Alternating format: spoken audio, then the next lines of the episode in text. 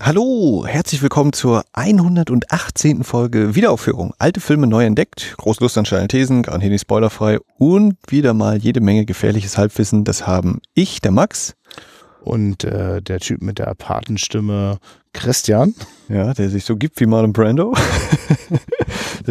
Wir haben heute äh, auf der Leinwand gesehen Der Pate, The Godfather von Francis Ford Coppola von 1972 und jetzt habe ich gerade wieder noch kurz überlegt, Last Picture Show, war der 71 zufällig? Kann das sein? Der war 71. Also sind wir sozusagen, wir schließen die Amerika-Reihe nochmal ein bisschen an.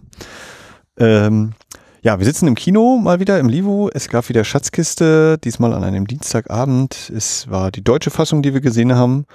Auch gleich schon mal erwähnt, es ist äh, dadurch, dass es das 4K DCP ist, auch die neue Synchronisation gewesen. Ich habe auch überlegt, ob mir die alte eigentlich vertraut oder bekannt ist. Ich weiß es einfach nicht mehr. Ähm, weißt du, hast du ein Gefühl zum Thema Synchro bei dem Film?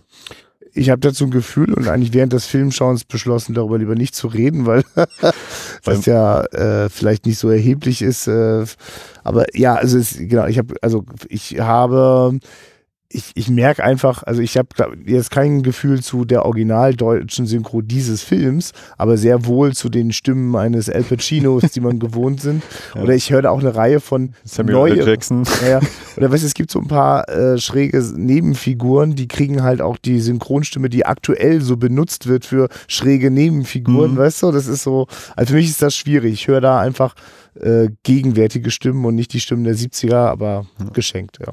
Aber ich fand sie insgesamt ganz ordentlich. Also es, es ist eine weitere gute, ambitionierte deutsche Synchronisation. Also nach 10, 20 Minuten habe ich es auch vergessen gehabt. Und nur zwischen, also es ist halt fies, dass der Film ja manchmal noch ins Italienisch switcht. Mhm. Und ich, also. Und Beispiel, dann die Originalstimme kommt. Genau, und die gerade die Stimme von Al Pacino oder so, also das ist schon ja. gut. Aber also von mir aus müssen wir, also wenn, wenn du da nicht besonderen anschaust, nee. müssen wir das nicht weiter vertiefen. Ähm, ja, was wird wahrscheinlich eine etwas kompaktere Folge heute, weil es jetzt auch schon spät ist und äh, wir auch morgen dann wieder raus müssen und Christian ja auch dezent angeschlagen ist, wie man hören kann. Ähm, ja, der Pate. Für mich war das, äh, glaube ich, auch erst so wirklich die zweite Begegnung mit dem Film. Ich behaupte, ich habe den davor auch erst einmal gesehen gehabt. Was ich bisher interessant fand, das war jetzt die dritte Vorführung im Schatzkiste-Rahmen hier im Kino, dass äh, auch heute wieder bei der Frage, wer denn den Film noch gar nicht gesehen hat, die Hände ordentlich hochgingen und es auch bei den ersten beiden Vorstellungen so war, dass locker jeweils mindestens die Hälfte gesagt haben, noch nicht gesehen. Ja. Und bei der ersten, bei der allerersten Vorstellung habe ich noch so gedacht, oh, was? Nein. Und dann ist mir aber klar geworden, ja doch, genau deswegen ist das doch auch, also das, das ist ja eigentlich auch ein Anliegen, ne? Natürlich das wieder zu entdecken, aber auch das überhaupt zu entdecken. Und Jetzt fühle ich mich, fange ich schon an, mich alt zu fühlen. Ich bin noch nicht mal 30, aber so dieses, die nächste Generation, die jetzt so 18, 20 ist, dass die dann damit auch in Kontakt kommt. Und dann geht es ja wirklich nicht besser, als im Kino sich das Ding anzugucken. Ja, aber ich habe da zum Beispiel ein junges Pärchen gesehen und finde das einen enormen Erfolg deiner Reihe hier, dass du die dazu bringst, diesen Film überhaupt zu sehen und sich dann natürlich auch gleich die Gelegenheit hier auf der großen Leinwand zu schnappen. Apropos, ich denke, wir sollten einfach mal jetzt rein switchen für den Moment in deine Einführung heute. Da hört man dich dann auch gleich das nochmal sagen. Äh, dein Staunen über die äh, Menschen, die den noch gar nicht gesehen haben und natürlich auch wieder jede Menge andere spannende Informationen, fachlich äh, schön verdichtet. Ähm, also jetzt äh, Audioschnipsel ab für die Einführung vor dem Film. Heute The Godfather, der Pate von 1972, Regie Francis Ford Coppola. Und von mir gleich die wichtigste Frage an Sie. Wer hat denn den Film noch nicht gesehen? Macht man den kleinen Cineasten jetzt natürlich einmal kurz Stillstand, aber genau dafür ist die Schatzkiste da. Ähm, neben all den tollen neuen Filmen, die wir im Programm haben, auch alte Filme hervorzuholen, denn äh, nirgendwo sonst als auf so einer großen Kinoleinwand können die ihre ganze Wirkung entfalten. Und äh, das will ich hier immer so ein bisschen, so ein bisschen Filmgeschichte auch vermitteln und deswegen gibt es auch von mir auch nur so eine kleine Einführung dazu. Äh, das ist eben das Anliegen. Ja, warum der Pate? Warum jetzt? Warum hier? Äh, der Film hat Geburtstag gefeiert letzte Woche. Am 15. März 1972 war die Uraufführung in New York. Und da haben wir gesagt, da feiern wir mit. Das ist überhaupt kein Problem hier in Rostock. Ähm, äh, dazu kommt noch, der Film wird häufig als einer der besten Filme aller Zeiten beschrieben. Das macht sich auch immer ganz gut, wenn man einen Film ins Programm nimmt. Und ich behaupte auch ganz einfach, das ist die Rostock-Premiere. Ich wüsste nicht, dass der hier schon mal gelaufen ist, so in der DDR. Das hm, könnte ein bisschen schwerer gewesen sein. Ja, der Pate. Äh, ein hochkarätig besetzter Film. Das sind übrigens Poster. Das ist einmal für den südamerikanischen Kinostart damals gewesen, Amerika und für Italien, wo er dann Il Padrino hieß. Äh, ein hochkarätig besetzter Film. Wir haben ja eben schon gesehen, äh, der Hauptdarsteller ist mit dem Oscar eigentlich ausgezeichnet worden, hat ihn aber nicht angenommen. Marlon Brando hier ganz links zu sehen. Äh, er spielt Don Vito Corleone, das Familienoberhaupt in diesem Film. Ähm, war zu dem Zeitpunkt schon so auf dem Höhepunkt seiner Schaffenskunst. Äh, ist ja auch, glaube ich, ein ziemlich bekannter Name. Oder gibt es jemanden, der den Namen noch nie gehört hat? Hätte mich jetzt auch ein bisschen überrascht. Äh, dann eine der weiteren Rollen ist gespielt von Al Pacino. Äh, er spielt Michael Corleone, einen der Söhne von Marlon Brandos Vito. Und ebenfalls auf dem Bild zu sehen Diane Keaton, die seine Freundin spielt in dem Film. Al Pacino zu dem Zeitpunkt, als der Film entstanden ist, noch gar nicht so ein bekannter Schauspieler gewesen. Er hatte eher den Ruf eines guten Broadway-Darstellers. Das ist auch erst seine vierte oder fünfte Filmrolle. Äh, sein ganz, ganz großer Ruhm eben, der unter anderem mit auf dem Paten aufbaut, kam dann später. Für die Rolle war er übrigens nominiert für den Oscar als bester Nebendarsteller, ist aber nicht zur Oscarverleihung gegangen, weil er der Meinung ist, er ist öfter auf der Leinwand und länger zu sehen als Marlon Brando und hätte als Hauptdarsteller nominiert werden müssen. Ähm, so ging das damals auch. Dann haben wir hier der mit den Locken.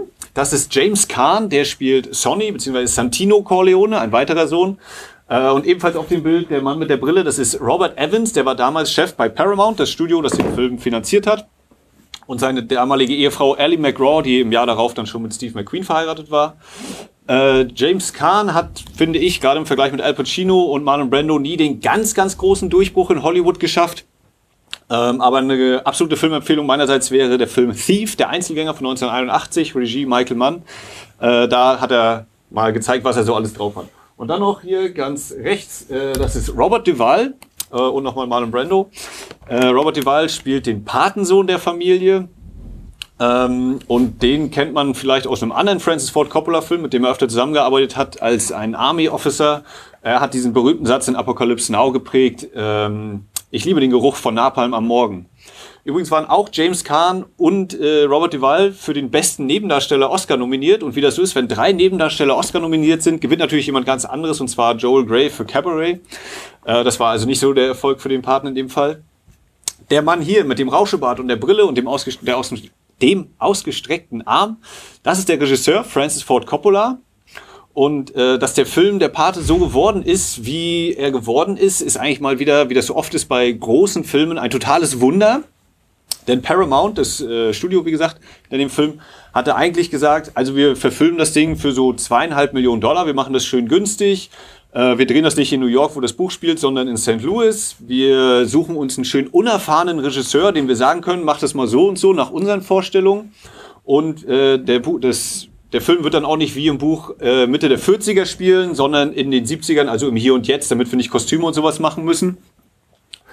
Dann hat man sich Francis Ford Coppola genommen und Francis Ford Coppola ist aufgetreten und hat gesagt, also wir müssen den Film auf jeden Fall in New York drehen. Er muss in den 40ern spielen und äh, außerdem habe ich noch ganz viele andere Vorstellungen und so wird dann aus einem zweieinhalb Millionen Dollar Projekt ein sechs bis sechseinhalb Millionen Dollar Projekt, äh, was immer noch relativ niedriges Budget ist bei dem, bei, für so einen Film.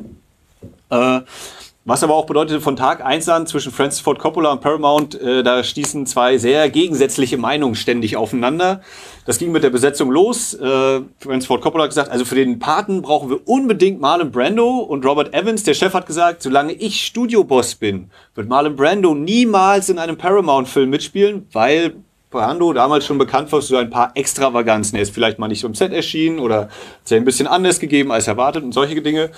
Für den Michael Corleone hat Coppola gesagt, da brauchen wir diesen italienischstämmigen, Al Pacino, auf jeden Fall. Da hat der Paramount-Chef genickt und gesagt, natürlich, wir nehmen Robert Redford.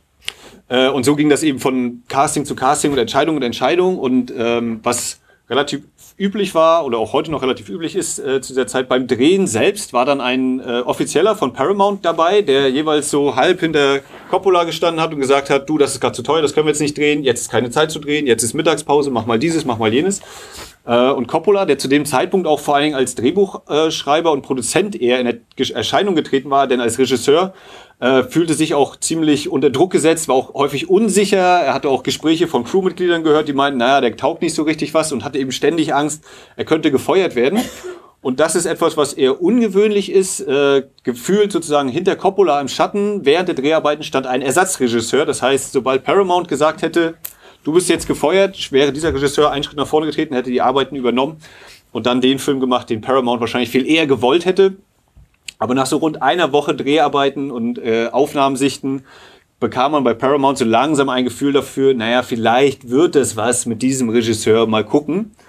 Ähm, und eine andere Besonderheit war, dass äh, Coppola ein offenes Casting durchgesetzt hat. Das heißt, es wurden nicht einfach nur Agenturen angefragt und äh, Leute wie Martin Sheen, Robert De Niro haben auch vorgesprochen für die Hauptrollen, sondern es konnten auch Schauspieler kommen, die gar keinen, oder Leute kommen, die nicht unbedingt Schauspielerfahrung hatten, so wie dieser Herr hier. Das ist Lenny Montana, der war in den 50er Jahren in New York Wrestler. Irgendwann war diese Karriere vorbei und er ist mit der Mafia in Verbindung gekommen und hat dann eben beim Pate-Casting äh, mitgemacht und wurde dann in der Rolle des Luca Brasi gecastet. Ähm, der hat eine kleine Rolle und spricht dort mit Marlon Brando. Und es ist so, Lenny Montana ist nicht der beste Schauspieler, er ist eben eigentlich Wrestler. Deswegen war das so mit Zeilen aufsagen in der richtigen Reihenfolge nicht so leicht für ihn. Und äh, alle Aufnahmen, die man gemacht hat von der Szene mit Marlon Brando und ihm, waren eigentlich nicht zu gebrauchen, weil er ständig sich verhaspelt hat, gestottert, er hat die Zeilen vergessen. Was hat man also gemacht? Man hat gesagt, wir können diese Aufnahmen nicht wegschmeißen, wir müssen uns was einfallen lassen und Kinomagie, hier setzt sie ein. Man hat im Drehbuch einfach noch eine Szene geschrieben, wie man vorher Luca Brasi sieht, wie er diese Zeilen durchspricht und überlegt, wie er dem Don gegenübertritt, damit der Zuschauer dann denkt, ach, der war einfach nur aufgeregt, das spielt er richtig gut, dabei hat er einfach wirklich schlecht gespielt. Kann man mal im Film darauf achten. Eine andere Sache auch noch, äh, gleich bei der Öffnungsszene ist, ist diese erklärte Szene dabei. Es gibt eine riesige Hochzeit und da sehen wir auch Michael, also Al Pacino und Diane Keaton an einem Tisch sitzen und sie unterhalten sich und manchmal sehen wir die Hochzeitsgäste im Hintergrund und manchmal ein bisschen weniger die Hochzeitsgäste. Und Francis Ford Coppola hat gesagt, äh, die Szenen sind gar nicht alle an, an diesem Tag entstanden, sondern sie haben teilweise, wenn man die große Hochzeitsgesellschaft im Hintergrund sieht, das ist am Tag entstanden. Dann sind aber eben auch Szenen, wo nur so weniger Leute und viel mehr äh, Hauswand oder so im Hintergrund zu sehen sind. Die sind nachts entstanden, die sind extrem ausgeleuchtet. Äh, ich glaube Coppola das, weil ich da auch keinen Unterschied wirklich erkennen kann. Sie können ja mal gucken, ob Ihnen irgendwie was auffällt, wenn Sie sich da noch nicht so tief in den Film reingeguckt haben sollten nach den ersten Minuten. Ähm, aber das ist eben auch diese Kinomagie, wie ich finde. Das soll auch genügen von mir. Ich wünsche Ihnen jetzt gleich äh, ganz tolle Unterhaltung mit der Pate und wir machen noch ganz kurz Kartenverkauf und dann geht's sofort los. Dankeschön. Ja, das war doch flott und kompakt. Jetzt hast du das, ich bin ja immer so neugierig, äh, ich weiß nicht, ob die Zuhörer das interessiert, aber die müssen eh damit leben, dass wir nur das besprechen, was uns beide interessiert. Und in dem Fall, Max, macht das einen Unterschied, wenn du das schon drei, vier Mal jetzt schon gemacht hast, die Einführung? Überhaupt nicht. Das, das entscheidende Kriterium ist, glaube ich, der zeitliche Abstand zwischen den Vorstellungen. Also beim ersten, bei der ersten, ersten Abend ist immer so natürlich die Grundnervosität und Mal gucken, was bei rauskommt. Beim zweiten Abend ist es dann in der Regel ja direkt danach. Ist es so eine Mischung aus Grundnervosität, aber ach, das hast du ja gestern schon gemacht. Jetzt waren zwei, drei Nächte dazwischen. Da ist schon wieder so, okay, was habe ich eigentlich gesagt? In welcher Reihenfolge? Hm, aber es passt noch so und ähm, also das, das ist eigentlich, glaube ich, der, der größte Punkt bei mir, so der, die Abstände dazwischen, weil das dann doch ganz schnell ist auch so, äh, ich bereite mich eigentlich lieber die konkrete Rede so relativ den Tag vorher oder an dem Tag auch selbst so natürlich das durchsprechen. Und dann ist aber gefühlt ja die Woche Pause und die geht dann immer schneller rum, als ich dachte. Und dann denke ich mir so, okay, jetzt muss ich doch nochmal. Und äh, was war denn? Also die so schnell stellt sich da dann auch keine Routine ein. ähm, ja. Und jetzt möchte ich hier einfach hier auch mal so einen ungefragten Werbeblock reinschieben. Ähm, ich komme hier ähm, ziemlich knapp äh, mit der Zeit äh, zum Kino gelaufen. Sehe schon, dass der Max gar nicht mehr an der Kasse steht, sondern schon auf die Sekunde wartet, vor dem Publikum die Einführung zu starten. Und ähm, das ist irgendwie ein schönes Gefühl. Also wenn ich sonst irgendwie knapp dran bin, äh, auf dem Weg zu einem Multiplex, dann äh, platze ich vielleicht gerade irgendwie in, in, ins Eis verkaufen oder in irgendeinen anderen äh, äh ungefragten Werbeblock. Äh, also es ist total schön, dass sozusagen, äh, bevor der Film losgeht, gibt's einfach mal noch ein, äh, darf man sich noch ein Gefühl von denen, die das Programm hier gestalten, abholen und finde das einfach wirklich weiterhin eine sehr schöne Einladung zum gemeinsamen Filmschauen. Und ähm, ich weiß nicht, ob dir das so bewusst ist, dass was halt immer total schön klappt ist, äh, wenn du so eine Szene beschreibst, ähm, ein bisschen genauer, da gibt's diesen Schauspieler, der ähm, noch so üben muss äh, und eigentlich ne, hat vor allem der, der diese Figur spielt, der sonst als Wrestler unterwegs war, äh, äh, tatsächlich einfach da vor sich hingestammelt. Diese kleine Anekdote, die du vorher erzählt hast, sorgt für sein wunderschönes, warmes, kleines äh, äh, Kichern, Schmunzeln und Tuscheln in dem Moment, wenn dann die Szene kommt. So. Und das gelingt dir öfter äh, bei deinen Einführungen und ähm, ja, also ich finde das, also allein dafür ist das einfach immer schon ein Riesengewinn. Also ich, das einfach, das meine ich mit dem ungefragten Werbeblock. Die Filmeinführungen hier im Livo, die lohnen sich, wenn Max die macht. Ja, und natürlich bei Tonspuren kann man das nicht sehen, dass ich gerade rot werde. Vielen Dank, Christian. Äh, Ja. ähm, und ich muss sagen, äh, bei der Vorbereitung diesmal, wir müssen, also der Lauren Buzzerow, der sonst alle Making-ofs macht, ne, der muss zum Paten, muss der auf jeden Fall auch nochmal eine machen. Was da alles passiert oder was da geknistert haben muss hinter Ja. den Kulissen. Also das, was es bei dieser Coppola Restoration äh, Ausgaben, was da so als Bonus gibt, ist, finde ich, in dem Verhältnis übersichtlich. Das ergiebigste war noch der Audiokommentar von Francis Ford Coppola selbst. Aber da muss ja wirklich, also er berichtet eben, muss er, also jetzt übertrieben, ne, so äh, den ganzen Tag Hände zitternd da gesessen haben und gehofft haben, oh Gott, hoffentlich kriegen wir das irgendwie durch. Und dann wird da so ein unglaublich gigantischer Film ja draus in der Rezeption. Ja. Wo man, wo, wenn man das hört, denkt man so, oh Gott, dass dieser Film überhaupt mal wieder entstanden ist. Wer hätte das gedacht? Und äh, dass der Regisseur da angefangen und es beendet hat. Das ist krass. Ja, also ich kenne auf jeden Fall von meiner DVD-Ausgabe einen sehr, sehr ergiebigen Audiokommentar von Francis Ford Coppola, der ja auch durchaus ein begnadeter Erzähler ist und auch nicht mit äh, äh, äh, ja, ich eigentlich das, das Wort hilarious aus dem Englischen betrifft, äh, bezeichnet das am besten. Also was der so manchmal an, an Anekdoten raushaut, ähm, äh, wahnwitzige Produktionsumstände. Ähm, und das, also schön, dass du auch gerade diese, diese Verbindung nochmal gemacht hast mit 71, ne? Ähm, äh, äh, New Hollywood äh, poolt sich gerade noch so aus dem Ei äh, und, und, und so Regisseure wie Peter Bogdanovich, die heute vielleicht nicht mehr so eine Präsenz, also jedenfalls nicht so einen Wiedererkennungswert haben, wie das ein Francis Ford Coppola immer noch leistet. Ähm, aber der, also 71 äh, Last Picture Show und dann kommt schon 72 sowas wie der Pate. Also alles Teil des New Hollywood, aber schon in einer ganz anderen Größenordnung, ganz andere Rahmenbedingungen. Also mir ist vollkommen nachvollziehbar, warum das Studio da noch den, den, den Backup-Regisseur am Start hatte, weil es gab in den anderen New Hollywood-Produktionen so äh, Marke Easy Rider, er, also das empfand man als unberechenbar. Ne? Und Warum? also naja, und also im Grunde genommen ist ja, also der Pate war dann ja auch durchaus der Startschuss dann auch für eine ganze Reihe so, also die, die Coppolas, die Lucasse und die Spielbergs so. Das waren dann die, die auch sehr verlässlich irgendwann auch das Studiosystem erstmal neu erfunden haben, aufs alte gut aufbauend und dann äh, sozusagen ja auch, äh, ja, also also das ja auch ganz maßgeblich mitbestimmt haben. Ne? Also dann Peter Bogdanovich hat da jetzt nicht, also in, in, also war ist in, in der auf der Ebene gar nicht äh, mit mitgenommen worden. Aber das war mir tatsächlich auch überhaupt nicht so klar. Also für mich war eigentlich mal so, ne, ja, Al Pacino kennt man halt vom Paten und Coppola, der, der Mega-Regisseur so ungefähr. Und dann dieses, ach ja, nee, das war eher so der Anfang seiner größeren Produktion. Dass er, ich wusste gar nicht, dass er einen Drehbuch-Oscar für Patton hatte vorher. Also dass das Ah, ja. sozusagen seine Visitenkarte war, mit der er gekommen ist und eben eher Drehbuchproduktion gemacht hat und mit George Lucas American Zoetrope gegründet hat. Ja. Und genauso Pacino, dass der eigentlich wohl noch eher so den Ruf guter Broadway-Darsteller hat Ja. und das natürlich auch irgendwo in seiner Karriere muss ja auch mal angefangen haben und das so mit der erste größere Film dann vor allem war. Ja, und auch davor und danach auch manchmal noch sehr, sehr viel kleinere Produktionen. Ich will nicht gerade Panic in Needle Park oder so.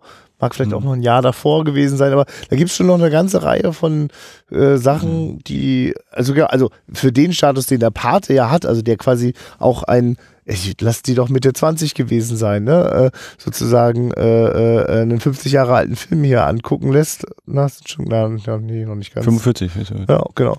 Ähm, das, d- äh, also äh, äh, was, also was diesen Status angeht, dass das ein so früher Film eine äh, von einer so äh, ja durchaus auch unberechenbaren, gerade aufkeimenden Filmzelle kommt, das ist schon erstaunlich. Aber ja, genau, Coppola hat das einfach äh, auch schon mitgebracht. Also der war ja eben auch der Typ, genau. Also da wird eine Filmproduktionsfirma gegründet, der, der hat schon Drehbücher für große Hollywood-Filme geschrieben. Das, das sind auch immer nochmal andere Kaliber, so. Ne? Genau. Fand ich dann auch, also habe ich heute jetzt nicht erwähnt, oder auch noch gar nicht erwähnt bei der Einführung, das äh, sagt Coppola eben auch im Audiokommentar, dass zum Beispiel die Eröffnungsszene war so eigentlich auch nicht geplant, ne? dass du eben äh, Schwarzbild und dann die Stimme und wir haben diesen das Rauszoomen, wo er auch schreibt hier, das war irgendwie äh, ungeheuer komplex und was die da sich ausdenken mussten, damit dieser Zoom überhaupt hinhaut. Äh, eben statt des normalen Establishing Shots, das eigentlich bis dahin oder lange Zeit der Establishing Shot geplant war und dann ihm ein Freund gesagt hat, hey, du hast doch bei Patton so eine coole Eröffnung gemacht oder so und für mich ist das eigentlich, äh, wenn man jetzt New Hollywood irgendwie wahrscheinlich charakterisieren wollen würde oder eben diesen ungewöhnlichen Stil, nicht so Mainstream-mäßig, ist dieses, bei Reifeprüfungen hat mich das total dran erinnert, weil wir da auch ähm, äh, den Kopf von Dustin Hoffman und wir zoomen langsam raus, ach so, wir sind im Flugzeug und das ist gerade los mhm. und so und so. Also auch da eben dieses, ne, wir gehen vom Kleinen zum Großen und eben nicht dieses erstmal Orientierung, hier sind wir, dann und dann sind wir, der ist der und da, da, da, sondern es wird eben so einfach aufgebaut und es wird ja einfach toll aufgebaut. Ja, das ist eigentlich das Schöne an jeder neuen Welle, die durch, durch Kunst- und Kulturwelten äh, äh, sich den Weg bahnt, dass das natürlich einfach äh, Sehgewohnheiten auch aufbrechen kann. Also das, das Unberechenbare der, der, der Macher sich eben auch für die Zuschauer als Erlebnis auf der Leinwand wiederfindet ja, ich meine, genau, also es ist wirklich interessant, bei, bei diesem Film, der ja quasi, wenn man ihn jetzt rückblickend anguckt, ja einfach auch wirklich sehr stark durchstilisiert. Das sieht ja, das sieht ja nicht aus, als hätte man sich irgendwie dahin experimentiert, so, mhm. ne? Sondern es wirkt schon sehr stimmig und schlüssig und äh, also ich, ich, ich sortiere den auch nach wie vor äh, auch, auch passt er gut sozusagen in, in, auch in die dicken Hollywood-Schinken so rein. Ne? Also das also, ist dann ein Film, den man dann mit Oscars bewerfen kann und wo dann alle staunen über Ausstattung und, und Fotografie und die ganzen Stars und so, aber alles ja, Dinge, die nicht selbstverständlich waren damals. Das ist ja auch sehr interessant. Also die, die Oscars, die er gekriegt hat, sind ja eben ne, bester Hauptdarsteller, den hat Brando abgelehnt. Du, glaube ich, gar nicht jetzt noch mitgekriegt. Ne? Das, äh, also Brando hat abgelehnt und die Indianerfrau aber, da eben. Aber das ist, war mir auch diese hm. sehr bekannt, genau. Ja. Ähm, äh, bester Film hat er gewonnen, wo auch gesagt wird, naja, die Produktion, die ja eigentlich sozusagen immer gegen Coppola war, dass der sich dann das Ding abholt und ich glaube, das adaptierte Drehbuch haben sie halt gewonnen. Und äh, Max Klischinski war ja auch den einen Abend hier und haben wir noch so ein kleines Quiz gemacht und in welche Kategorie hat er denn außer bester Hauptdarsteller noch gewonnen? Und dann meinte er so, na, auf jeden Fall Kamera. so, nein, eben genau nicht. Und was ja eigentlich tatsächlich, könnte man denken, doch, ne, das, also ist ja schon, man so, also ich finde, es kommt auch hier total schön zur Geltung, diese, wie viele Abstufungen hat eigentlich Schwarz? Ja. ne, was, was da in, in Dunkelheit und, und aber trotzdem noch so Nuancen, dass man äh, Regalränder eben erkennen kann und sowas und ausmachen kann, wie das, äh, wie viel Arbeit dahinter stecken muss. Ich kann das ja immer nur erahnen, du hast ja selbst mal Kamera sozusagen gemacht und äh, Ausleuchtung mit Sicherheit dann auch und solche Geschichten. Aber für mich ist es einfach wirklich beeindruckend, äh, wie eben so diese Düsternis erzeugt wird ähm, Gerade im Vergleich, also das ist ja bis heute natürlich so ein, so ein äh, Mystery, Science-Fiction, äh, Horror-Element hier. Wenn, wenn du eine gruselige Stimmung haben willst, dann mach erstmal Lichter aus, ne? Und dann gucken wir mal, wie wir irgendwo Licht herkriegen oder so. Und dass da ja aber dann auch meistens sozusagen viel zu viel geleuchtet wird oder übertrieben jetzt, damit man es schon noch genug erkennt. Und hier das aber wirklich, finde ich, durchaus so, würde ich jetzt behaupten, auf die Spitze getrieben wird im Sinne von manchmal erkennt man eben auch nichts wie eben am Anfang, wenn der Bestatter da anfängt zu reden und um ihn herum ist alles schwarz und wir dann auch überlegen, oh Gott, was, hm, da hat jetzt gerade was aufgeblitzt, was könnte das sein? Und also das ist schon mächtig beeindruckend. Und wie gesagt, wenn Coppola da eben auch erzählt, ja, die Szene mit Pacino und Keaton am Anfang bei der Hochzeit ist eben teilweise bei Nacht gedreht, wo ich so denke, echt? Und ich glaube, okay, ich glaube es dir, aber echt, selbst dann, Alter, krass, so. So. Ja. Ja, der, der Gordon Willis. Also, wenn du sagst, äh, er hat das auf die Spitze getrieben, dann äh, treibt das eigentlich nur noch ein kleines Stückchen weiter im zweiten Teil, wo ich finde, wo es noch extremere Momente gibt, also in denen wirklich manchmal dann, also wir mit Silhouetten sozusagen arbeiten, ja. Und mhm. ähm, ja, also tatsächlich ist äh, Gordon Willis ist so, also wenn man, wenn man da mal so Lust hat nachzuspüren, ähm, das ist so einer von den Kameraleuten aus dem amerikanischen Kino, die einem schnell begegnen, wenn man so auf der Suche ist nach, nach äh, Künstlerpersönlichkeiten. Ne? Also wir sprechen ja hier oft auch äh, davon, von sozusagen den Filmautoren, also eben den, ein Coppola, der das Drehbuch äh, äh, selbst geschrieben hat, äh, basierend auf dem Roman äh, und, und sozusagen auch ein sehr prägnant, eine prägnante Handschrift entwickelt und, und hat und die man dann auch immer wieder erkennen kann, die, wo Spaß macht, das über die Filme hinweg zu verfolgen. So kann man das ja durchaus auch mit Kameraleuten machen. Und ähm, da gibt's wunderbar wandelbare äh, Künstler, das ist bei Regisseuren ja auch nicht anders. Ähm, da, da staunt man nur, welche Bandbreite sie haben. Und die hat Gordon Willis auch. Der hatte auch sehr, sehr unterschiedliche Filme in seiner Filmografie. Aber er hat gerade in den 70ern eine ganze Reihe von Filmen mit drinne, äh, in denen sozusagen das sich auch geprägt hat, so, so schreibt äh, die, die, die, die Filmpresse auch immer wieder über den, äh, den, den Prince of Darkness. Ja, das ist so wirklich, mhm. das, das wird, wird mit, mit großer ähm, ja mit großer Zuneigung eigentlich immer wieder verliehen, dieser Orden. Ähm, einfach weil äh, der hat zum Beispiel eine Reihe von den Alan J. Pecula äh, Paranoia-Thrillern gemacht, sowas wie ähm, äh, jetzt komme ich, äh, also die Untouchables über den Watergate-Skandal ähm, oder auch fotografisch wirklich extrem aufregend äh, The Parallax View mit ähm, Warren Beatty. Da fällt mir gerade der deutsche Titel nicht an, weil Parallax View ist, glaube ich, sonst immer sehr unbekannt. Ähm, komme ich gerade nicht drauf. Aber ähm, also das lohnt einfach, wenn, also wirklich, wenn man Lust hat, einfach mal nach der Filmografie von Gordon Willis schauen. Und da kann man wirklich meiner Meinung nach aus den 70ern einen beliebigen Film rausschnappen. Ähm, äh, ist, triff, haut man immer voll ins Schwarze. und genau, ich bin auch, ich habe das auch ein bisschen, äh, äh, bin sozusagen auch sehr neugierig jetzt in diese digitale Projektion gegangen, ähm, um zu gucken, wie das so kommt, weil natürlich, weil hier mit 4K Restauration ist ja auch die Verführung immer sehr groß, äh, da auch Dinge noch wieder veränd zu verändern an den Kontrastverhältnissen. Mhm. Und es gibt halt Szenen, in denen ist einfach, äh, sind Personen im Close-up, Nahaufnahme, aber ich sehe ihre Augen nicht. So, das ist, das ist schon, das ist noch heute unkonventionell. Ne? Mhm. Und ähm, äh, äh, es ist so, dass wenn du das äh, nachträglich, wenn du das erstmal hochwertig gescannt hast, wäre das schon möglich, da noch was rauszuholen aus dem 35 mm Material. Das grieselt und rauscht dann wie Sau aber äh, die Verführung am digitalen Regler ist groß oder sie ist ja auch da insofern groß, dass man digital ja auch nur mal zwei Klicks auf die Augen macht und dann sind halt mhm. die an der Stelle ein bisschen heller. Und da habe ich das Gefühl gehabt, hier hat man sich gut zusammengerissen und auch zum Beispiel dem Material das auch gelassen, dass es eben in diesen dunklen Szenen tatsächlich halt sehr viel körniger und, und, und grober texturiert ist, was aber einen wunderbaren Kontrast macht zu Sequenzen, die zum Beispiel in äh, Sizilien spielen, mhm. die also, also da, da, sieht man gar kein rauschendes Korn mehr, sondern das ist eine, eine, eine strahlende Naturkulisse. Also es wird richtig ein bisschen warm, finde ich, so mhm. im Saal. Ähm, ist halt wirklich so, weil er mehr Projektionslicht einem ins Gesicht strahlt. Also ähm, ich finde, dass da Gordon Willis allein jetzt in diesem Film auch auch eine große Bandbreite hat. Aber natürlich fallen die dunklen Szenen auf. Also das kann ich auch nur empfehlen. Das ist eines der für dich besseren Extras gewesen zur Restauration des Films. Wer diese Coppola Restoration Dinger hat, äh, da wurde eben auch gesagt, ja, vom Originalnegativ fehlten wohl mal ein, zwei Sachen. Ach, also ja? vom Negativ selbst Ach, und und dann eben auch so, Ach, naja, dann bei bei Video, wie sie das da, was du eben auch schon mal erzählt hast, mit Kontrastziehen und sowas, ja. das bei Video, äh, bei einigen der VS halt wo du noch erkennen kannst, das ist die Silhouette vom Stuhl und darunter wird schwarz und da war einfach so, nur das eine andere Fläche noch, ja, okay. und so, also dass die da eben auch teilweise gucken mussten, erstmal, ja scheiße, wie machen wir das überhaupt und so. Ja.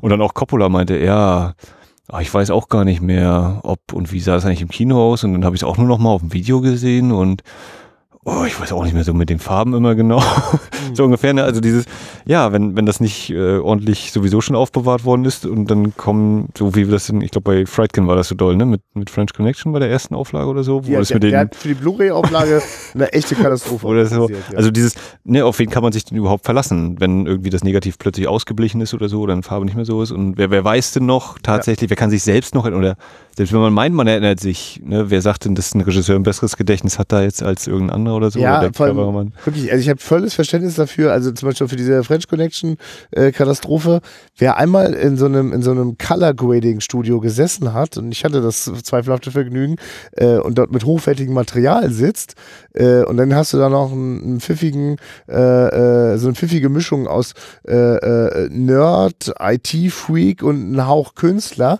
der da an den Farbreglern spielt, es geht quasi alles. Anything goes. Ja. Die Gefahr, dass du dich da an was reinsteigerst, ist riesig.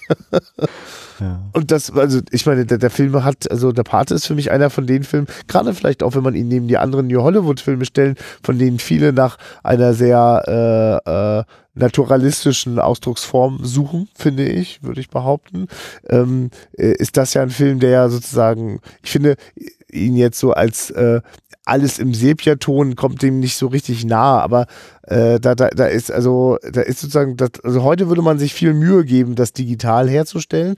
Äh, wir sehen aber hier eine, eine Farbigkeit, äh, die durch äh, Filter vor der Kamera und durch äh, chemische Nachbehandlung erzeugt mhm. worden ist. Und ähm, das ist zum Beispiel auch tricky, dass wenn man da äh, wieder versucht, das digital herzustellen, weil du musst dir vorstellen, so ein Negativ ist immer so oder so, egal was du an Filtern vorher hattest, eine eher blasse Angelegenheit. Als ich das erste Mal in meinem Leben von äh, einem, von einem Werbespot äh, von einem 35 mm Material den Scan gesehen habe, dachte ich, äh, was ist das? Also es sah aus wie, wie eine graue Suppe. Kein Kontrast, kaum Farben.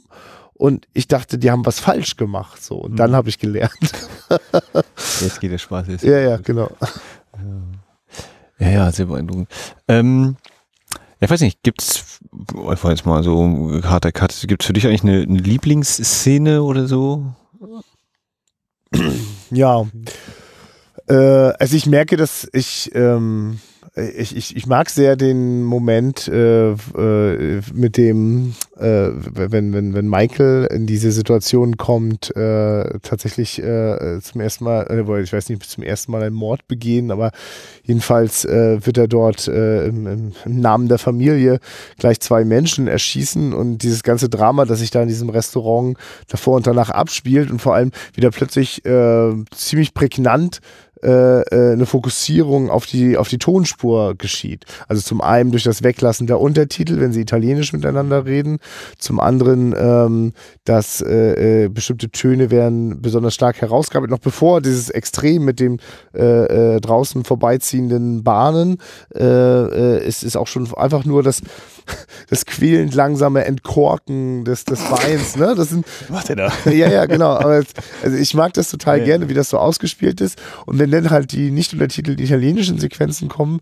äh, äh, ist da nochmal für mich auch eine Fokussierung so auf, auf die Blicke und auf den Austausch. Ja, vor allen Dingen auch fast nur auf Pacino, ja, dann immer mehr, ne? Also Ja. natürlich noch so ein leichtes Ja. Reinzoomen und der andere Also, spricht. Ja, das ist, nachdem er ja auch vom Klonen Mhm. kommt. Ich meine sogar noch davor, Okay. ne, wenn, wenn, wenn, er so, wenn die da so es gibt ja diesen Moment, wo äh, ähm, der, der, der, der Mafia-Boss so zum Sterling Hayden, dem Polizisten, sagt, äh, ich, ich wechsle nur auf Italienisch. So. Und ab, ab dem Moment Ja. ist eigentlich schon auch alles klar, was da eigentlich gesagt wird. Aber das nochmal so, so, so zu sehen, das ist schon, das ist schon toll.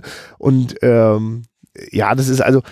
Also vieles von dem, was sozusagen auch faszinierend an der Fotografie von äh, äh, Gordon Willis ist, ist ja da, taucht ja auch auf, weil wir haben zwar jetzt schon viel von dem Dunklen und vielleicht auch zu dem Kontrast, dem, dem sonnigen Sizilien, aber was der ja auch macht, ist ja immer wieder mit äh, äh, äh, dezenten, nee, nicht dezenten, alles andere als dezenten, mit, mit sehr extremen Farbtupfern zu arbeiten. Ne? Also dort ist es dann halt im Hintergrund so eine rote Ja, äh, die- die leuchtet. Neonbeleuchtung, genau. Ja. Also da- das ist schon ein, ein Vorhöllenort so und Ja. das funktioniert gut. Ja, es, also ne, das ist ja eigentlich, fühlt man sich so ein bisschen an Hitchcock, dieses Thema Suspense. Wir wissen Ja. alle, was jetzt passieren wird und es ist nur, ich weiß, ich glaube, ich hatte damals beim ersten Sichten irgendwie gedacht, wenn er da hinter den Kasten greift, dass er irgendwie ganz kurz so ein, so ein Moment der Angst bei ihm ist, dass er denkt, oh Gott, es ist nicht da. Ne? Und ich habe auch überlegt, woher wissen die eigentlich, dass es dieses Ding ist und nicht doch woanders? Und dann, ach so, nee, er hat Ja. den Telefon-Joker. Ein schönes Beispiel. Das, das ist so eine Szene, wo immer wenn die kommt, also das habe ich heute auch gehabt, denke ich, die ist viel komplexer aufgelöst im Sinne von mit mehreren Einstellungen. Man sieht noch von oben, äh, wie die Hand was tastet oder so, ist gar nicht. Nur eine einzige Einstellung. Also würde Brian De Palma das inszenieren, wären das fünf Einstellungen. ne? äh, ähm, und das ist eigentlich sehr schön, dass man einem jungen Coppola schon äh, zugucken kann bei seinen äh, ersten großen Filmen, äh, dass er da äh, also sehr ja sehr konzentriert arbeitet. Ne? Also eben, äh, er guckt, was ist dieses eine Bild und zum Beispiel auf das Spiel von, von El Pacino sich verlässt. Also wie, alles, was wir jetzt sagen, da, er findet es nicht gleich und hier und da, wir interpretieren das einfach aus dem Spiel und ähm, das, ich finde, also mir, mir nötigt das immer viel Respekt ab, wenn man äh, das sozusagen dem Zuschauer erlaubt so und ihm nicht sozusagen durch äh, äh, lauter einzelne Häppchen genau vordiktiert, wie er es denn jetzt Also das habe ich, habe ich, äh, also heute habe ich jetzt nicht komplett mitgeguckt, aber ich bin auch immer mal wieder reingekommen und habe auch gedacht, ja, es gibt immer wieder diese Sequenzen, wo keine Dialoge sind. Also die, die Beerdigung vom, von Vito, wo dann alle, wo es eigentlich auch nur darum geht, so wer spricht ihn jetzt eigentlich an am Ende, ne, Beerdigung. Und eigentlich ist es total trauriger Moment, weil der Vater tot ist und so. Und dann ist eben die ganze Zeit so, Blicke werden ausgetauscht und da nochmal und einer nickt dem anderen zu oder bekreuzigt sich, wirft diese Rose hin und dann, ne, auch da wieder dieser, dieser unterschwellige Suspense und dann eben die Auflösung, ach, der ist es, er ist der Verräter. und all dieses, und eben, ja, genau, in der Szene ja auch, dass eben Pacino oder selbst wenn man den Dialog versteht, ich finde, den ersten, bevor er auf Toilette geht, den italienischen Teil, kriegt man auch so halbwegs zugeordnet oder kriege ich noch so halbwegs, ne, ja, dein Vater und Pensa, Antike, altes Denken irgendwie. Du alter. Angeber, ja, du kriegst das zugeordnet, ich nicht. Ja, also die zwei, drei Fetzen, die ich mir einbilde zu verstehen und so. Äh, wie das, oder auch äh, das äh, explodierende Auto in Sizilien, wenn dann einfach auch nur die Blicke sind und dann no, puff, und ich finde, also das kommt im Kino definitiv besser als bei mir zu Hause, wenn das Auto in die Luft fliegt und es ist wirklich so ein wow. Also von der Lautstärke, ne, also so anteilig Jumpscare, anteilig, oh Gott, das ist so schlimm.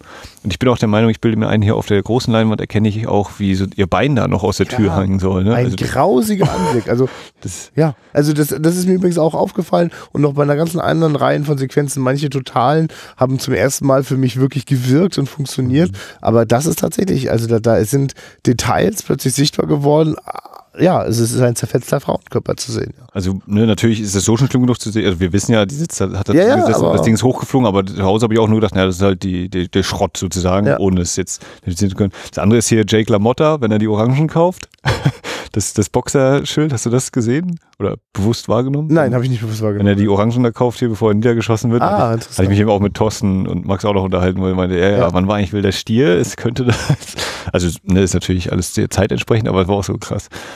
Das war auch lustig im Audiokommentar, wo er meinte, ja, mit den Orangen, ja, da hat Gordon auch gesagt, was soll das? Wessen Perspektive haben wir da? Warum soll das von oben gefilmt werden? Und Koppler, ja, wenn Sie das jetzt sehen, werden Sie immer wissen, es war nur, weil ich die Orangen, weil die so schön aussehen, wenn die da rumrollen. Aus keinem anderen Grund hat er diese Vogelperspektive gewählt.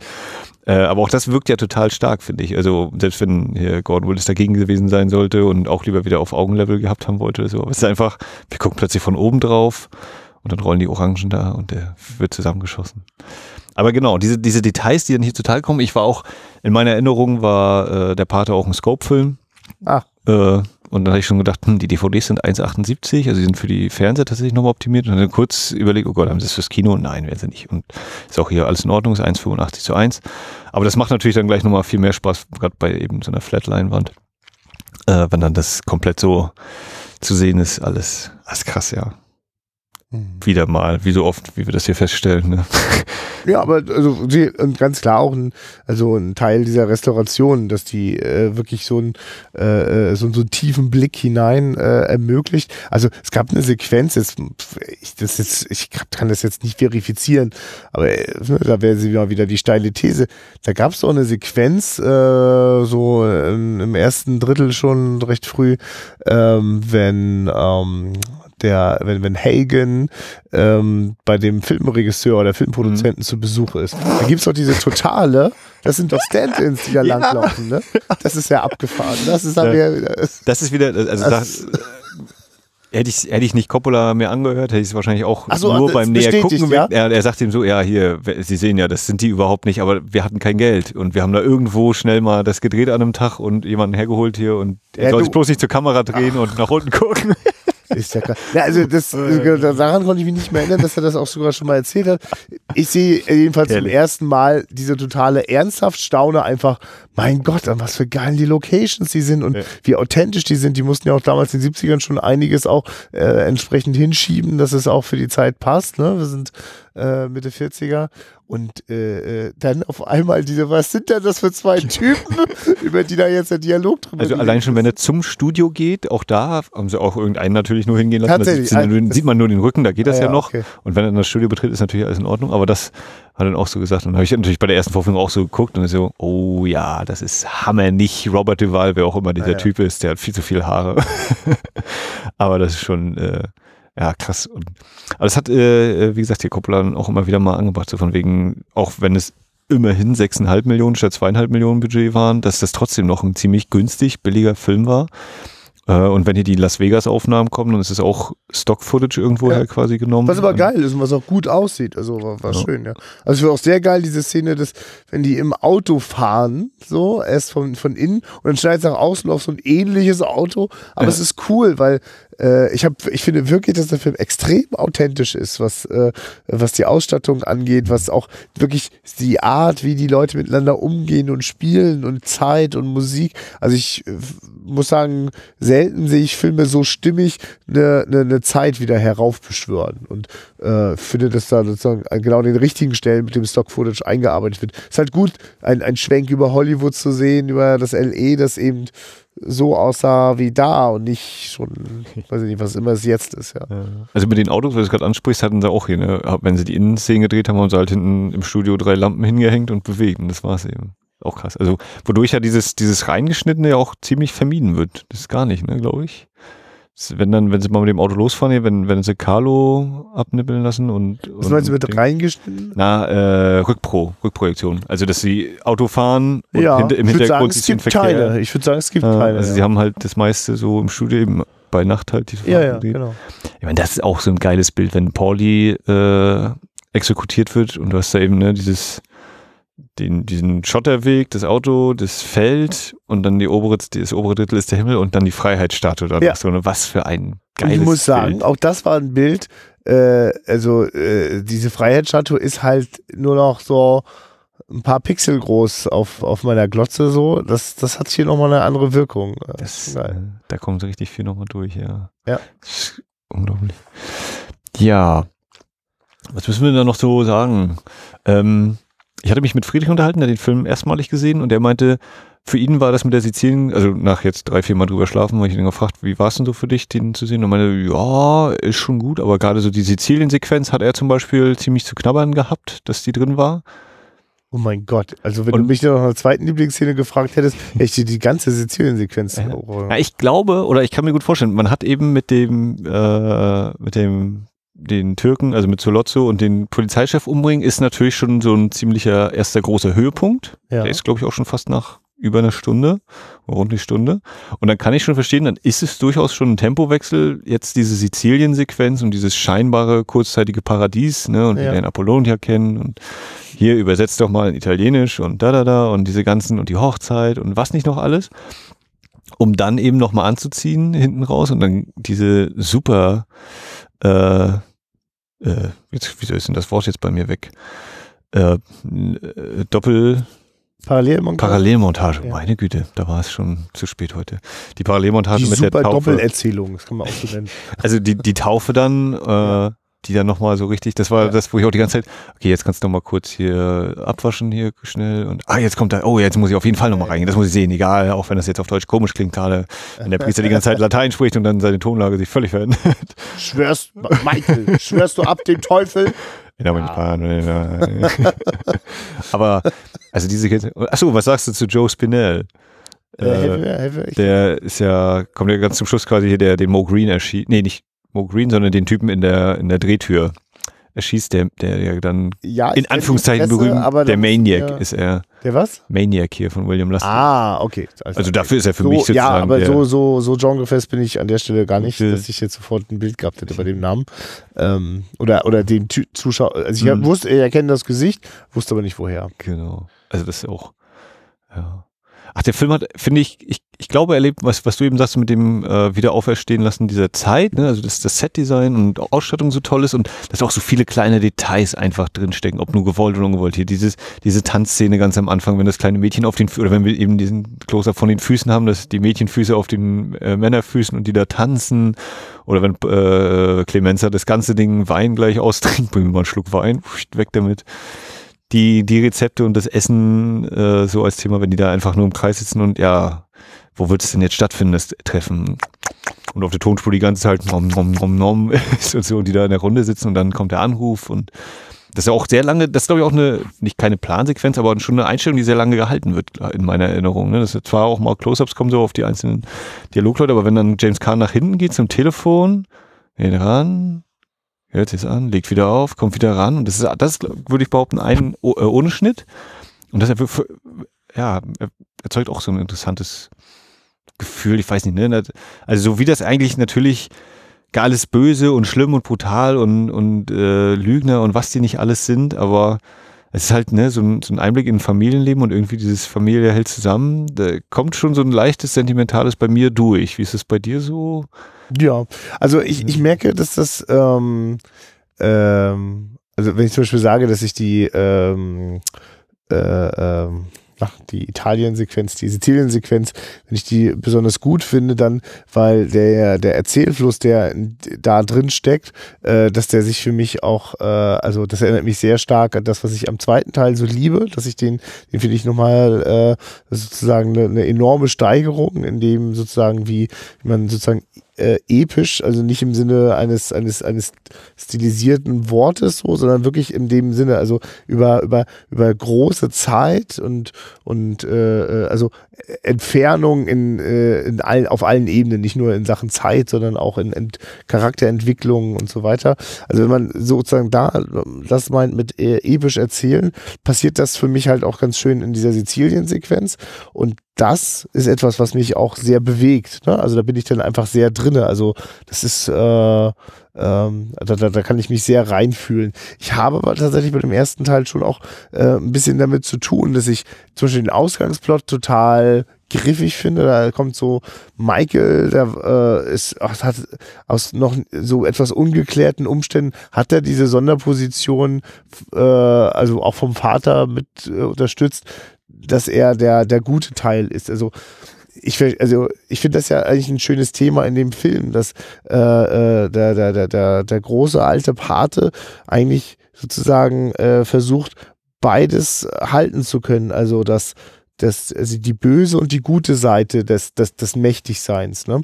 Und eigentlich repräsentieren ja äh, sozusagen seine beiden Söhne ganz gut seine beiden Teile. Ne? Also Sunny als dieser impulsive, gewalttätige ähm, und, und, und Michael zumindest am Anfang der, der ähm, äh, ja, also mit dem kriminellen Teil nichts zu tun haben will. Ne? Und das auch darf. Also ich glaube, der darf das deswegen, weil eigentlich, äh, also der Pate sucht ja eigentlich auch nach so einem Gleichgewicht wir sehen natürlich nur von Anfang an, dass der Pate Dinge macht, die kein Gleichgewicht ergeben können, wenn du Leute umbringst, aber nun ja, wenn man lange genug an so einer Katze herumstreichelt und mit so einer Stimme spricht, dann kann man sich davon vielleicht überzeugen.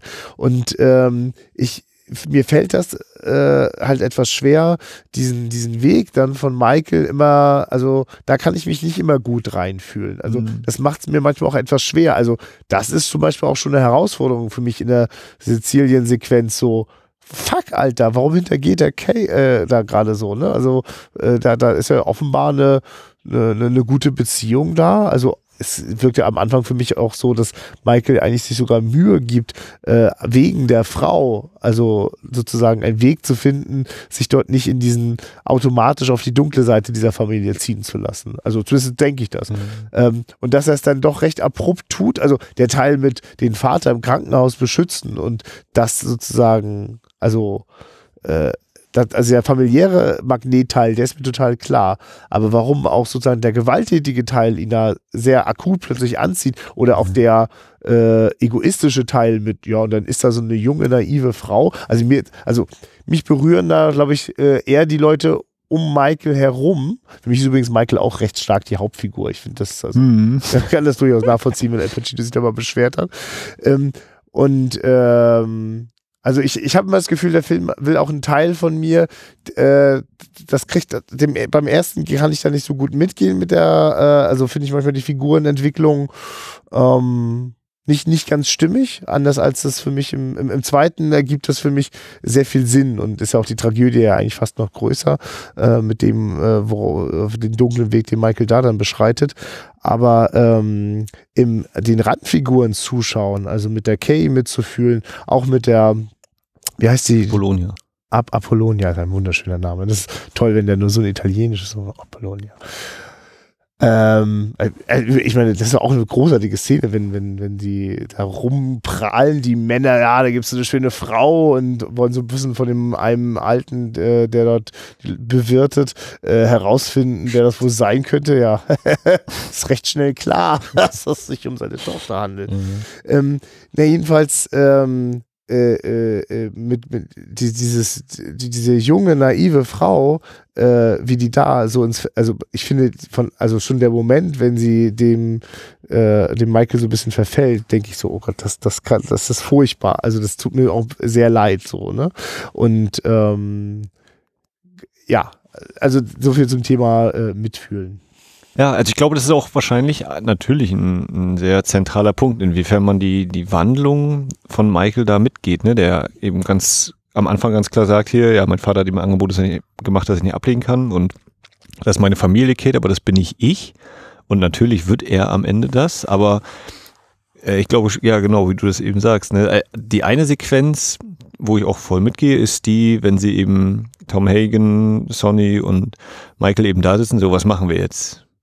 Und dann Michael, du merkst richtig, wie er umschaltet. Dann hat man natürlich auch die Kamera, die so langsam auf ihn reinzoomt. Und er sitzt eben da, während Sonny natürlich noch umherläuft. Und Tom auch eher so, oh Gott, das können wir alles nicht machen. Und dann kommt Michael so, wir machen das, das, das. So ganz kalt und kalkuliert und überlegt. Ne?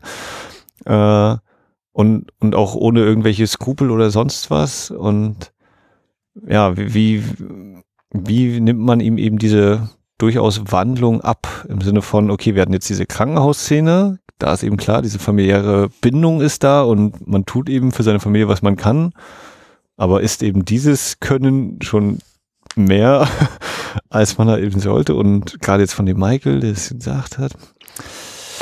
Ja, ich meine, also ich kann, ich kann auch so mal aus so einer, aus so einer ja, vielleicht auch wirklich aus, aus so einer Sozialarbeiterperspektive, äh, sehe ich ja schon auch hier ein, nicht, nicht nur das Porträt einer, einer, einer, einer Mafia-Familie, sondern grundsätzlich einer Familie. Und äh, ich meinte ja auch, dass ich die, die, die, die, die Magnetkraft, die Anziehungskraft, äh, die familiäre Anziehungskraft sehr gut verstehen kann, ähm, ist es ja eigentlich die, die auch beschrieben wird. Also äh, dort schwächelt der Vater oder fällt sogar ganz aus. So, das sorgt auch automatisch dafür, dass der Sohn an diesen Platz, äh, der wird da äh, hineingezogen. Ne? Also ähm, das und weil das eben nur, also weil, weil sozusagen der Vater eben die, diese beiden Seiten repräsentieren, die die Jungs sozusagen unter sich aufgeteilt haben, äh, braucht es schon beide. Und in dem Moment, wo dann einer von diesen Söhnen dann ermordet wird, äh, sozusagen geht eben der Teil auch in Michael über. Ne? Also,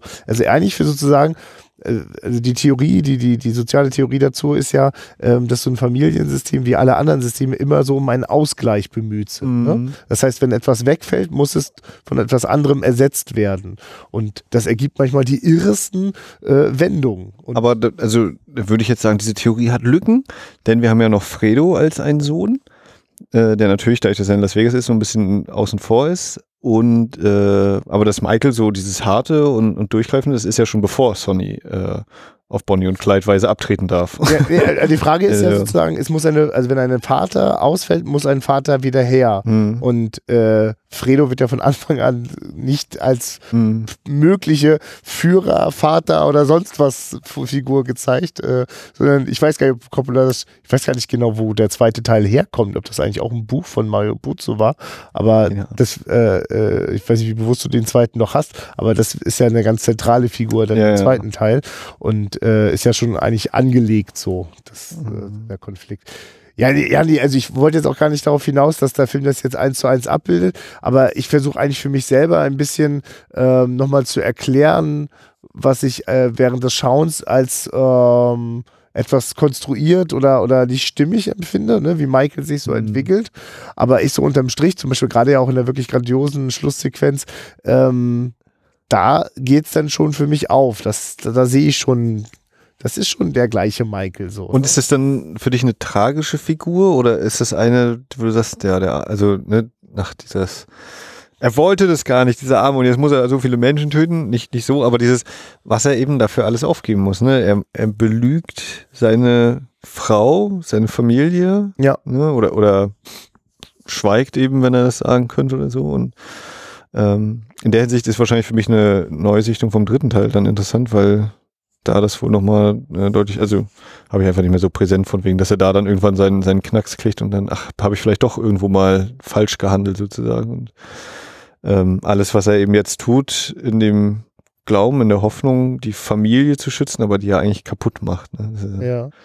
Genau, das, das, das ist ja quasi äh, der, der, ähm, das Problem an dieser Familie. Also grundsätzlich freue ich mich total über die, die, die, die großen Kräfte, die, die so Familiensysteme so besitzen, ne? die, die ja letzten Endes auch dafür sorgen, dass irgendwie Menschen immer wieder überleben können und doch irgendwie einen Zusammenhalt finden, wenn eben dann manchmal eben nur innerhalb einer Familie, wenn schon nicht mal als ganze Gesellschaft.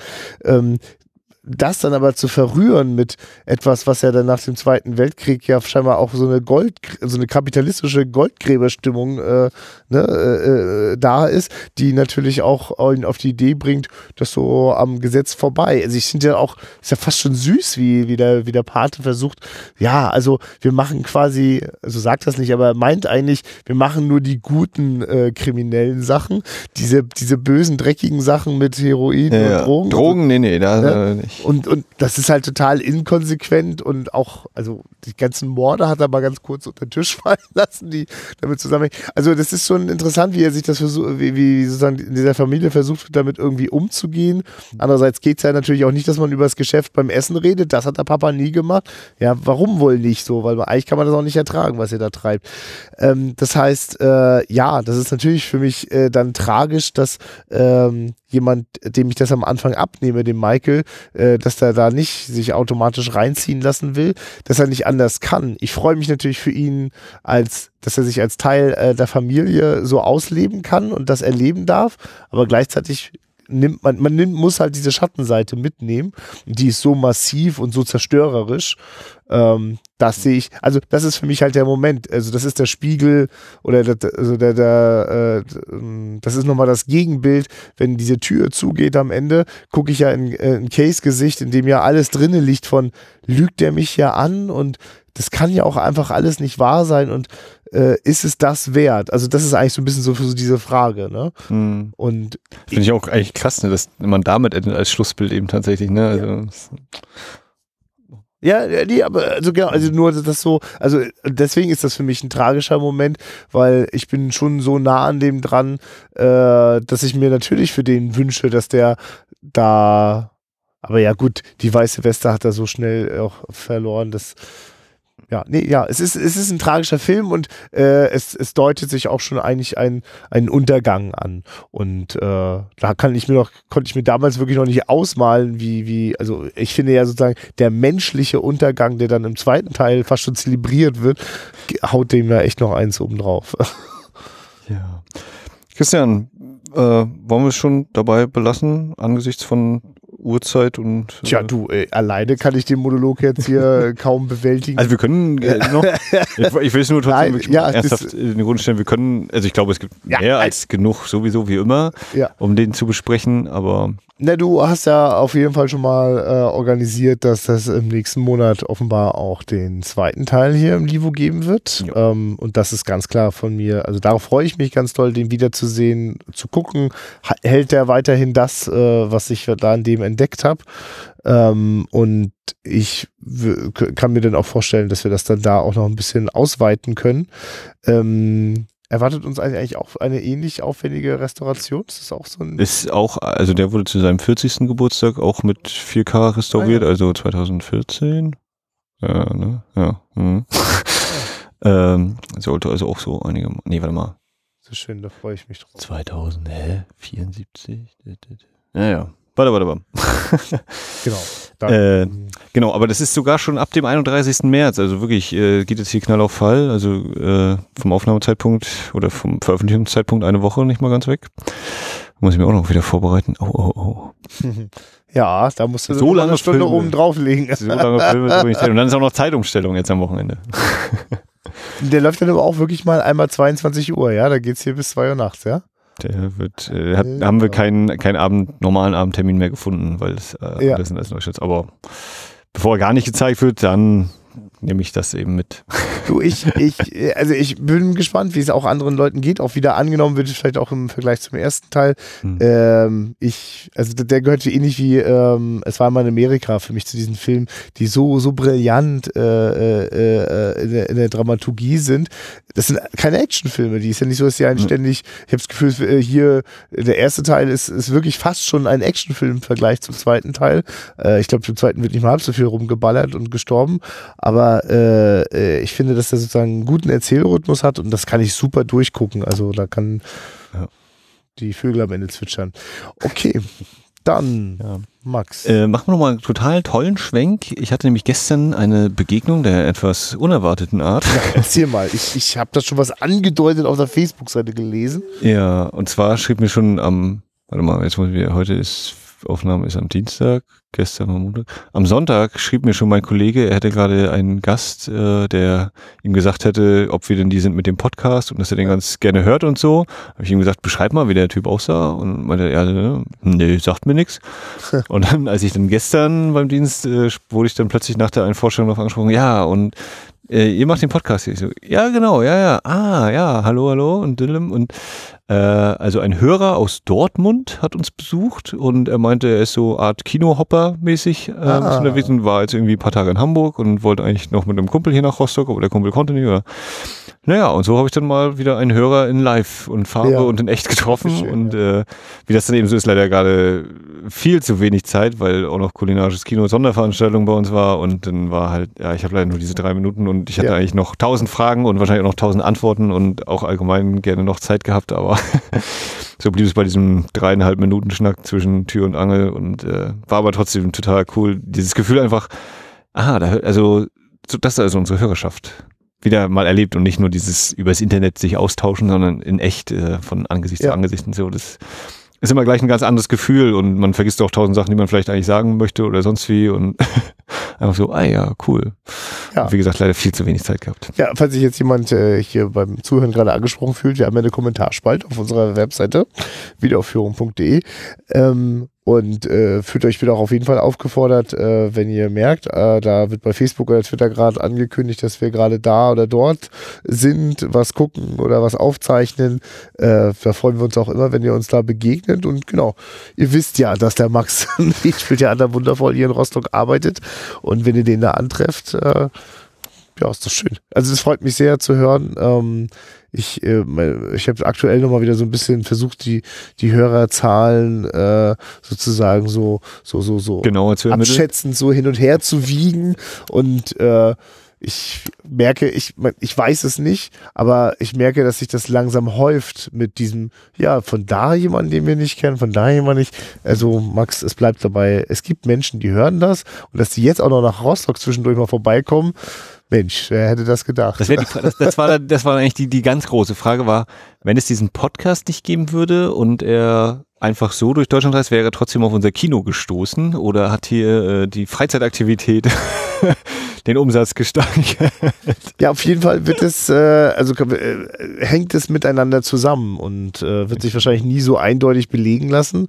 Sonst kommen wir hier noch auf komische Ideen, aber äh, ich glaube, dass das, also ich weiß, was das mit mir macht, wenn mir jetzt, äh, in anderen Podcasts Leute von, von Festival-Kinoerlebnissen erzählen, dann werde ich neugierig. Und ähm, das freut mich, äh, wenn wir das auch vermitteln können, weil wir sitzen auch jetzt gerade, falls das ja, das ist glaube ich klar gerade, ne? Wir sitzen jetzt auch gerade wieder hier im Kinosaal und ähm, das ist schon ein Ort, den man sich mal anschauen darf. Also unbedingt auch vor allem einen passenden Film dazu aussuchen.